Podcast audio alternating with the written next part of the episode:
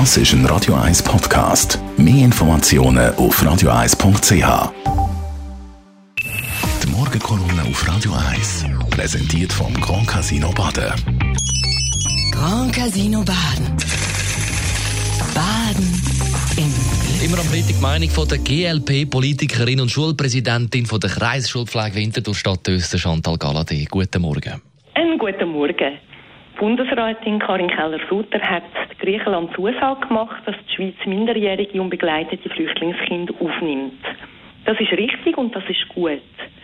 Sie knüpft die Aufnahme an Bedingung, dass Kinder bereits Verwandte in der Schweiz haben sollen.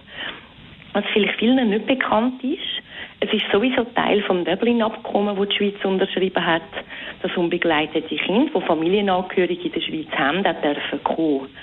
Ja, damit erfüllen wir also nur den Vertrag, den die Schweiz unterschrieben hat und übernehmen noch keine humanitäre Verantwortung.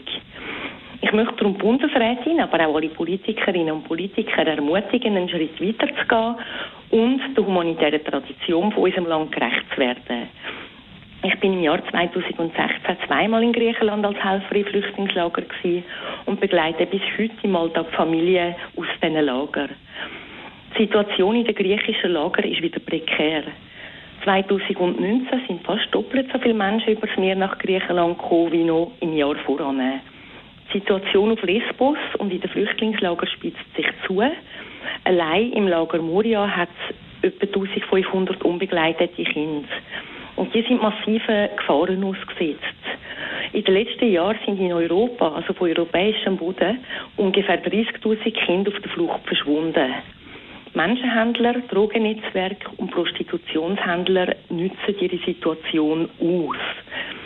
Bis heute hat es die EU nicht geschafft, einen Aktionsplan für Griechenland zu entwerfen, mit einem Verteilschlüssel auf die europäischen Länder. Im März wird jetzt die neue EU-Kommission eine Reform zur Flüchtlingspolitik vorlegen.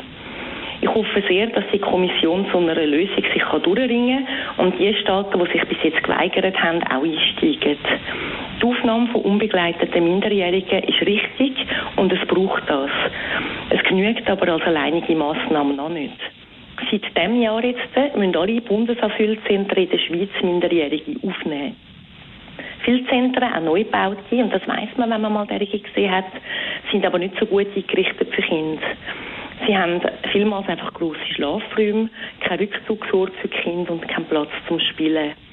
Ich fände es besser, wenn Kinder nur an wenigen ausgewählten Orten untergebracht würden und man es dafür kindergerecht einrichten Viele von diesen Kindern und Jugendlichen sind traumatisiert durch das, was sie schon in ihrem Heimatland erlebt haben, nachher auf der Flucht und dann nochmal in den Lager.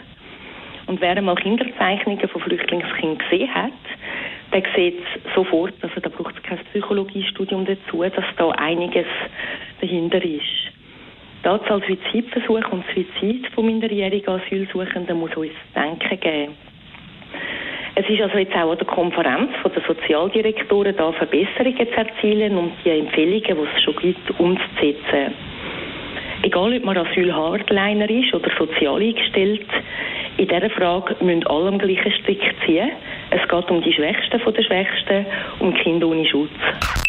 Die Morgenkolumne auf Radio 1.